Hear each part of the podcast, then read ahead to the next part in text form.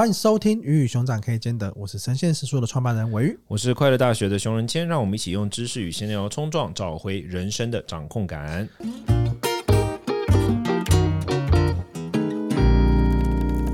今天这一集呢，我们同样邀请火星爷爷来跟我们分享这个说故事的力量，因为我们最近跟火星爷爷合作一堂课，叫做《赢得喜爱的故事沟通力》。那我们欢迎火星爷爷。Hello，两位好，各位朋友大家好。其实呢，我。上一集如果你有听的话，我们是有点可惜，好像没有讲到火星爷爷完整的故事，对不对？没有让他感受到他这个能能量。我们有有火星，感觉是一个很有能量的词。在占星学里面，火星是非常啊，有行动力、行动力的力量。对对对，因为上上一集讲比较多是啊，我怎么看到，或者我怎么认识火星爷爷，我说为什么想跟他合作嘛？是是。那我很好奇，火星爷爷，你这名字的由来怎么来的？OK，好，我我我在滚石唱片工作的时候，有跟一个国三的小女生当笔友。好，那时候 email 刚开始流行，啊、国三啊，然后他就问我几岁，我说我八十五岁，从哪里来？我说我从火星来。那你来地球干嘛呢？我说我来卧底当间谍，这样好。然后我就跟他通信半年，然后他就给给他出很多馊头主意。他说他喜欢上隔壁班男生，该怎么办？好，我跟他想很多很多奇怪的点子。好，那等到我离开滚石唱片之后，我就跟他断了音讯。好，三年后，我收到一个高三女生的来信。那时候我出第一本书嘛，哈，他说，哎，我曾经跟一个叫做火星爷爷当笔友，请问是你吗？我说是，就是我哈，我就寄了一本书给他，但我到现在，真的假的？这是真的哈，我们都没有见过面，好，我们都没有见过面哈，所以我的结论就是说，我没有在网络上面诱拐未成年少女，吓死我！我刚刚心里想的是，这这合法吗？那这个国三小女生送了我一个笔名，就是火星爷爷。啊，我就用这个笔名，就是现在没有人知道我的真名啊叫什么，但大家可能有听过火星爷爷这个名字这样哈，这、嗯、就是这个火星爷爷这个名字的由来这样。对，因为火星爷爷很厉害，你是不是也出了一本绘本啊？对，得奖国际大奖，对，包包流浪记啊，那本绘本哈，嗯、台湾大概没有人像我这样这样做绘本，我花了一百五十万做那本书，我光是付给那个帮我画画那个小朋友，就付给他一百三十几万哈，那加上印刷之类哈。嗯那他得了十七个国际大奖，所以所以那个这个那个就想说，呃，我们年轻的时候，我们很可能想要得到很多别人的认同。那个故事讲一个包包跟他主人分开，他想要借由去帮助很多人，然后赢得认可哈，但但最后都没有人要理他哈。然后他最后就明白一件事情哈，我们并不会因为呃拥有谁就变完整，也不会因为失去谁就变不完整。我们本来就是完整的哈，就是有一个这样的理念，然后想要分享给人，大家回想还不错，这样，嗯。哎，很不错哎，我觉得我们是不是来做一个临时动议的活动好了？就是如果大家有在我们听完这一集，在我们 Apple Podcast 底下做五星留言的话，我们就抽嗯包包流浪记底下帮我们五星留言，不管是你的感想还是你对我们这个节目，是你听完这两集火星爷爷的，你有什么想法跟我们分享的，我们就从中抽出两位，好不好？两位送你这个包包流浪记。嗯，那火星那你我们刚刚讲到你的 TED 演讲嘛，跟没有借东西嘛，这个演讲怎么来的？怎么受邀请，或者是你怎么发现这件这个这个主题？因为更没有这些东西，我觉得是一个很厉害的一个一个一个主题。这个其实有一个我自己个人的故事哈，那就是说我在我我我国中二年级的时候，我父亲就肝癌过世了哈。然后因为我八个月大就下了麻痹嘛，哈，那我父亲就是一个非常非常啊、对我非常好，他是一个水泥工，小学没有毕业哈，所以就是呃他他对我非常好，就是我每次跌倒，他是第一个冲出来把我抱起来。啊，那时候我在国中嘛，哈，补习，然后就他都会接送这样哈。但他过世之后就没有人接送我，我就得要自己去补习班哈。那有一天啊，我在马路上面过马路的时候，我在马路中间跌倒。好，那我可以诚实跟两位讲，我那一刻是完全不想爬起来哈，因为我的父亲过世了哈，他再也不会冲出来把我抱起来哈。那我在学校考全校前几名，我连上台领奖状的能力也没有。那我喜欢上隔壁班一个女生，我连。跟人家开口讲话的勇气也没有，请你告诉我，这种人生到底是哪里值得活？这样哈，所以就很沮丧哈。但是那时候有一个司机大哥就冲下来把我抱起来，他送我到对面去，啊，问说啊，少年呢，你有安坐不？我说我说啊，大哥，谢谢你好，我没有怎么样哈。我是过了很多年，然后回想起这件事情，才明白一件事情，就是司机大哥把我抱起来，就是明白告诉我。如果你不要执着，非得是你爸爸把你抱起来，会有一堆人冲出来把你抱起来。你你爸爸不在，但是你的天使很多，你应该要学着去跟天使借东西。OK，好，天使都会很乐意来帮忙。嗯，我是因为这个，然后想到跟没有借东西。我我是觉得说，我们不要再看自己的困境哈，没有用嘛，好，没有帮助。你去看看身边有哪些天使，哪些天使是能够帮上我们的，哈，嗯，所以这个也是我一个创意的方法。那我就觉得说我我很想要把这个方法分享给年轻人，哈，嗯分享给一些呃可能在职场上跌倒过的年轻人，嗯啊啊，希望那个演讲也能够像那个司机大哥一样，哈，把他抱起来，啊，问他一声说，阿弟有安怎不哈，嗯，可以安慰他，好。所以这是我对司机大哥的一个感谢。那我做了这个演讲，那希望把他呃给我的也分享给啊、呃、其他朋友，这样子有一个这样的故事。我觉得就是一个很很很感人的一个故事。嗯，对，因为我觉得就是我们前面其实啊、呃，我不确定我们在录这一集前讨论到受害者情节这件事情。对，就是其实很多人他会呃，因为他自己是是是受害者，或者他会讲。很多他会借此来获得关注，或者怎么样，会会往这些东西。但是我觉得，像火星爷讲的，他你是很正面的看待你自己遇到的困境，或是你生活上的这些这些这些事情。我我记得你那个演讲里面有一句话，就是我觉得印象深刻，就是我没有你方便，可是我过得比你更丰盛，像是这样子的一个一个一个一个方式。我觉得这些东西都是一个蛮好的。生活中不可能每件事都那么顺遂，你也不可能拥有这么多东西。然后我们常常会觉得说，哎，我是不是？到了某一个阶段，我就会变得更好，就像是哎，我是不是赚了多少钱，或者我进到什么大公司，我好像就变得更开心了，就变得更好了。可实际上，其实真的不是这个样子。我印象很深刻，呃，昨天才刚发生的。昨天我们去吃某一个我们某一个产品，哎，卖得很不错，我们去吃一个庆功宴。然后那上面他们在看一个影片，就是我五年前还四年前这边那个公司谁来晚餐，我是参与这个节目。对，那个时候我们公司才两个人，三个人而已。然后回头来看那时候，我就觉得说哇。我那时候好快乐哦，我想要回到那个时间 那个点点，我就觉得说哇，现在哦，每天都压力很大，或者公司很多事情啊，很多麻烦。然后我就在上面说，哎，我好想回到五年前哦。然后被员工听到，他们就说，可是你现在哎，就是公司这么大，然后是你这样这样这样，你怎么会怎么会不快乐？我就想想，我就觉得说，其实真的不是你拥有了什么让让让你快乐。对，我觉得快乐，它这种能力也好，是它是真的就是一种滤镜。对，你真的是要在那个状态下，你真的要往那个方向去想，你这才有可能是获得这个快乐的人生。我就以我觉得火星爷的故事跟你的状态给我蛮多这种启发跟感受的。对，但那我我不是是说呃一开始就变这样哈，我也很多很多的呃百战千回了哈，然后来来回回，我纯粹就是戒烟了哈啊，大家知道吧？戒烟嘛哈，嗯，就是我以前啊不我我我不是说我抽烟了哈，就是一个人有抽烟，但后来他啊就戒烟，他就不碰烟了哈。其实我觉得那些负面的东西完全没有帮助。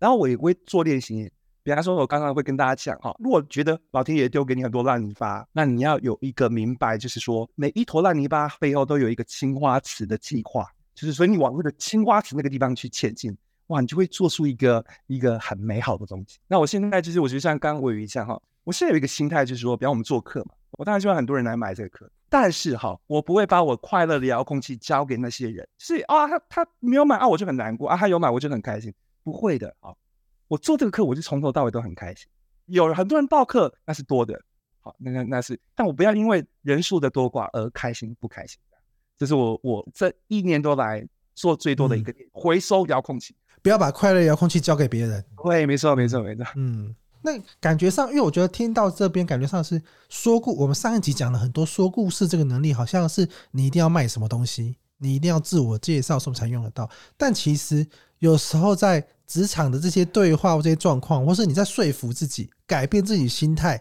其实这些经验、这些故事，它也是很重要的一个能力，对不对？也是哎、欸，也是哎、欸，哈。比方说，我们刚刚讲说，你要怎么样鼓励自己其实就说一个新的故事给自己听。好，就是我我我常常觉得说，我们呃人都会经历过一些。啊，挫折啊，等等啊，跟两位分享我父亲的故事嘛。就是我我我父亲在我国中二年级过世嘛，然后我就觉得，哎，我一直都没有报答到他。他希望我考上台南一中，我考上了，他没有看见，所以我就一直带着一个遗憾在在在那个哈，就是人生都一直带着那个巨大的遗憾。直到二零一九年，我遇到一个同龄老师，同龄老师说：“你搞错了哟，你有为你爸爸做过事情哦。当你要降生到这个家庭的时候。”你发现你爸爸的灵魂受到很大的苦楚，你就决定用一双脚的不方便换你爸爸在人间多一点寿命，不然你爸爸应该在你国小一年级就要离开了。我听完就 shock，哦 shock。然后我那天就哭着回家，哦，原来我有为我爸爸做过这样的事情。我没有办法判断那个故事是真的还是假的，但真的跟假的根本不重要，重要的是那个通灵老师给我一个新的视角，透过一个故事给我一个新的视角。我就可以放下了，我就可以把那个遗憾像一个蒙古包一样放下来，我就可以轻装上阵，走我接下来自己的路。这样，嗯，我觉得不管你要说服自己，你要去说服别人，我觉得说故事都是一个好重要的能力。这样，嗯，OK，那你现在你在你工作职场面上，你觉得你有遇到什么像说故事的能力可以去改变吗？像是你可能。离职啊，或者是有什么样的状况，甚至也可以用说故事来改变大家印象，或者是能够强化在职场上的优势吗？有诶，有诶哈！我我记得我第一份工作是在花旗银行了哈，花旗银行，一九九三年花旗银行的储备干部。那一年我们有一个很有名的花旗的那个叫管国林啊，管国林先生，他是我们同届的储备干部啊，做到那个花旗的董事长退休哈。嗯，然后我我当时就是因为我我的妈妈在台南嘛哈，她乳癌末。然后我在台北工作，我想要请调回台南，嗯、但我必须要转换部门哈，我必须要从信用卡转换到银行那边去哈。嗯，然后当时那个银行总经理就让我保留那个储备干部的身份回台南去。好，那等到我后来呃，就是储备干部就是试用期满之后，我就决定要去滚石唱片了。哇，我这转行转很大哎、欸，转很大哈。就是我觉得哇，我我我忙到连妈妈最后一面都没有见到哈。然后就觉得说，那我应该去做自己呃有兴趣的工工作，而把那种大工作留给伟人去做。嗯，所以那那个时候我要去跟那个总总经理，他对我这么好，我却忘恩负义要去跟他提离职这样啊。然后我我我我就很诚恳的跟他讲说，呃，因为妈妈发生的那个事情，我觉得我想要去追求我人生最呃想做的事情哈，我是负荆请罪来请总经理原谅我。嗯，我是这样很诚恳的去去说一个这样的事情哈，我也没有呃讲那个那个好，但你知道那个总经理说什么？他说：“你找到你喜欢做的事情，我为你开心都还来不及，我怎么会骂你？”我我我那天我真的差点就是呃飙泪，就是就是眼泪都要流下来。嗯，跟自己讲，如果有一天我当主管，我也要当这样的主管。嗯，一个愿意去祝福人家有更好的发展，找到自己喜欢工作的的主管。OK，好，所以是我就觉得说，呃，当当我们遇到一个这样的情境，我我我我学到一个事情，就是我们很真诚，好，我们很真诚，哈。那当我们很真诚，而对方是一个开放格局的人，他会为你祝福。那如果他不是，嗯、也没有关系。好，我们就是呃有有一段那个就是呃交交汇嘛，哈。那在交汇过程，彼此互放过光芒。其实也也很美好，嗯，确实是。我觉得，我觉得谈离职真的不容易啊，不管是谈的人跟被谈的人，对，我觉得真的真的是一个蛮蛮不容易的的一个事情。我相信这个，我们我们现在谈到这个时代也很多，很常换工作嘛，可能大家对在一间公司可能一两年就已经差不多了。那怎么样好好的告别，我觉得蛮重要的，因为其实大家在整整趟旅程上面，最终的这个。分手的状况、离开的状况、离别的状况，其实大家很容易印象深刻。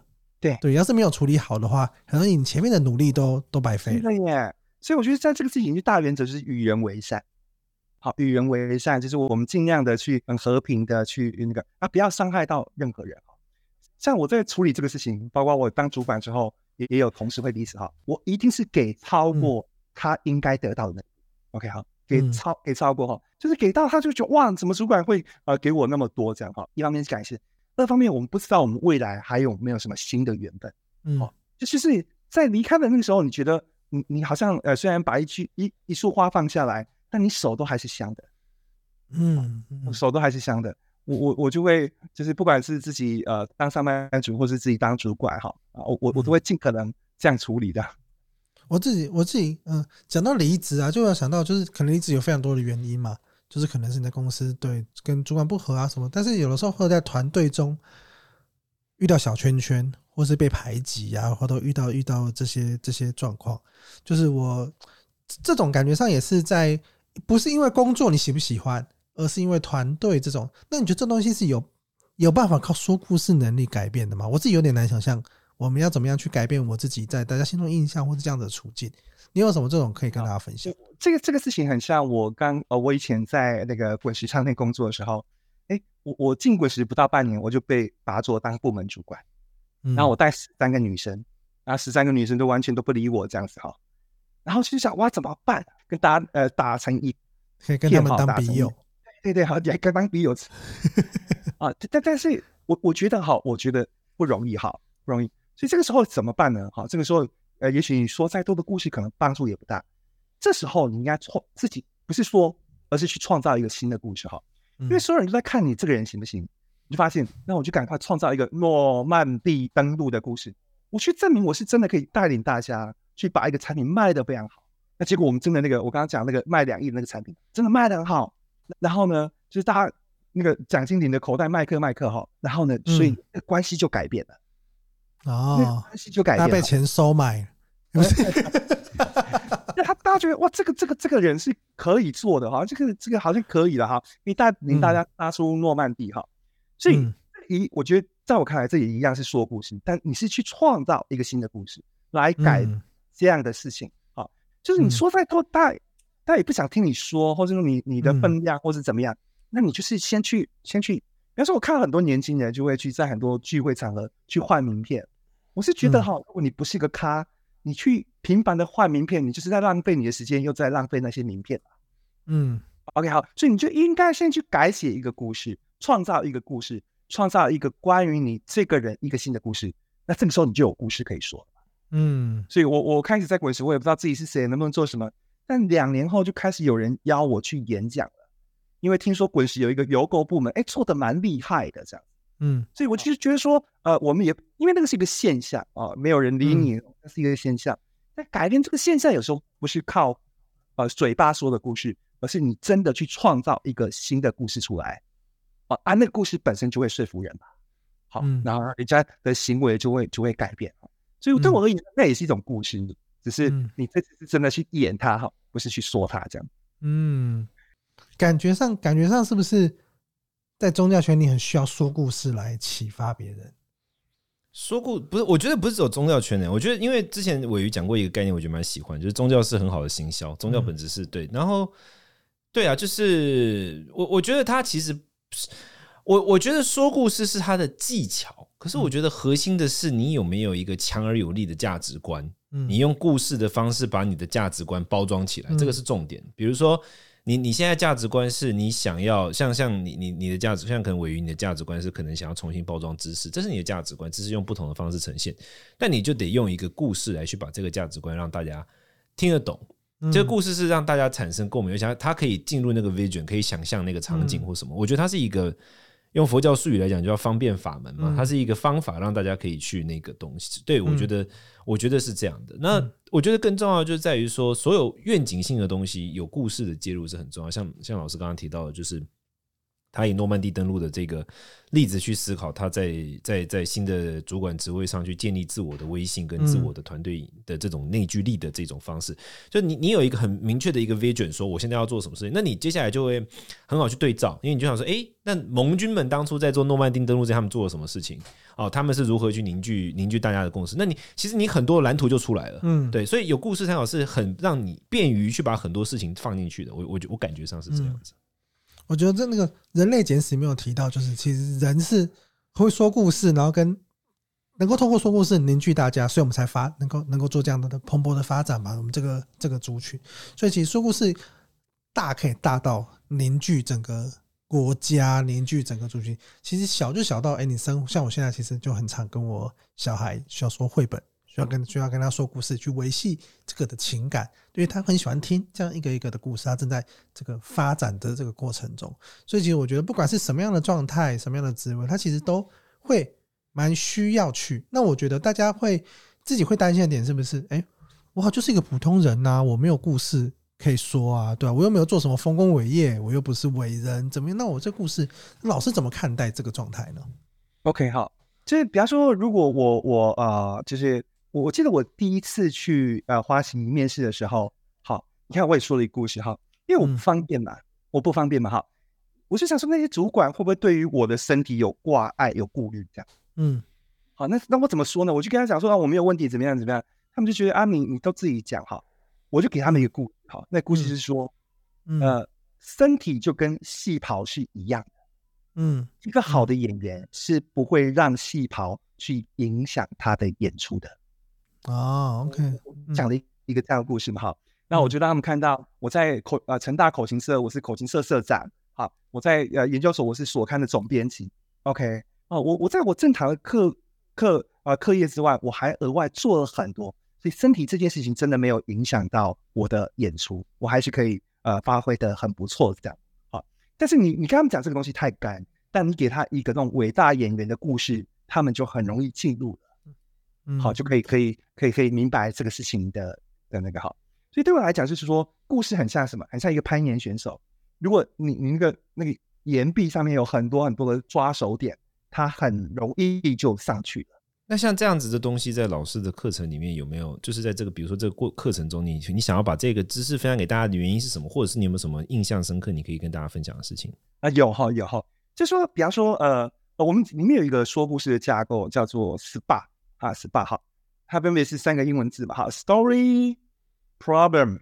然后 action 哈，action 哈，一个例子哈，这是一个实际的例子哈，有一个德国品牌的高级车哈，然后呢，这个他们的那个啊，有一个爸爸啊，没有读过什么书，创业有成，结果他儿子今年考上台大医学院呢，哇，爸爸开心的不得了，想说买一台台那个进口的入门车给孩子鼓励一下哈，嗯、但是怕太招摇啊，这时候怎么办？如果你是业务，你该怎么办呢？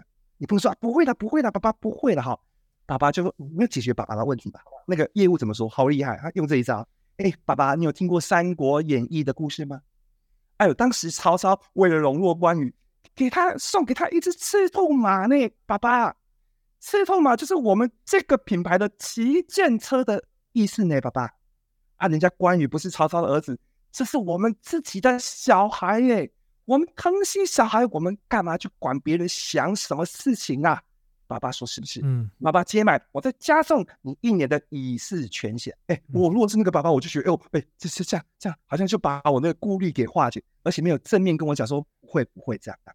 啊，这次就先给一个故事 story，带出爸爸的 problem 顾虑，所以我跟他讲，哎，你们爸爸今天买 action 加送你一个什么东西？它是一个非常的简单的 SPA 架构，很好运用。在你跟别人沟通的时候，你不用去跟他正面辩论，你透过这种 SPA 方式。”就很能够说服到很多的的人哈，包括啊家人，包括伙伴，包括事业工作上面的老板、主管等等都可以。是是，我觉得确实，我觉得火星爷爷的课就是有非常多这种，像上集有讲 NTV 嘛，这次有讲 SPA，非常多这种的口诀跟各式各样，就是你听了一次之后，你接下来运用当然是你还是要多做练习，但是你就知道你只要填空，我觉得。填空跟简答题，填空题大家是比较容易写的，所以你知道这些公式，知道这些步骤，就能够让这堂令人也要赢得喜爱的故事沟通力，我觉得这对他是非常有帮助。嗯，我觉得讲故事真的，这是我自己的深深，当然因为我在中药圈工作嘛，就是这是我自己深入的感受，就是你能你一个东西能不能够让大家印象深刻，跟那个就跟你的。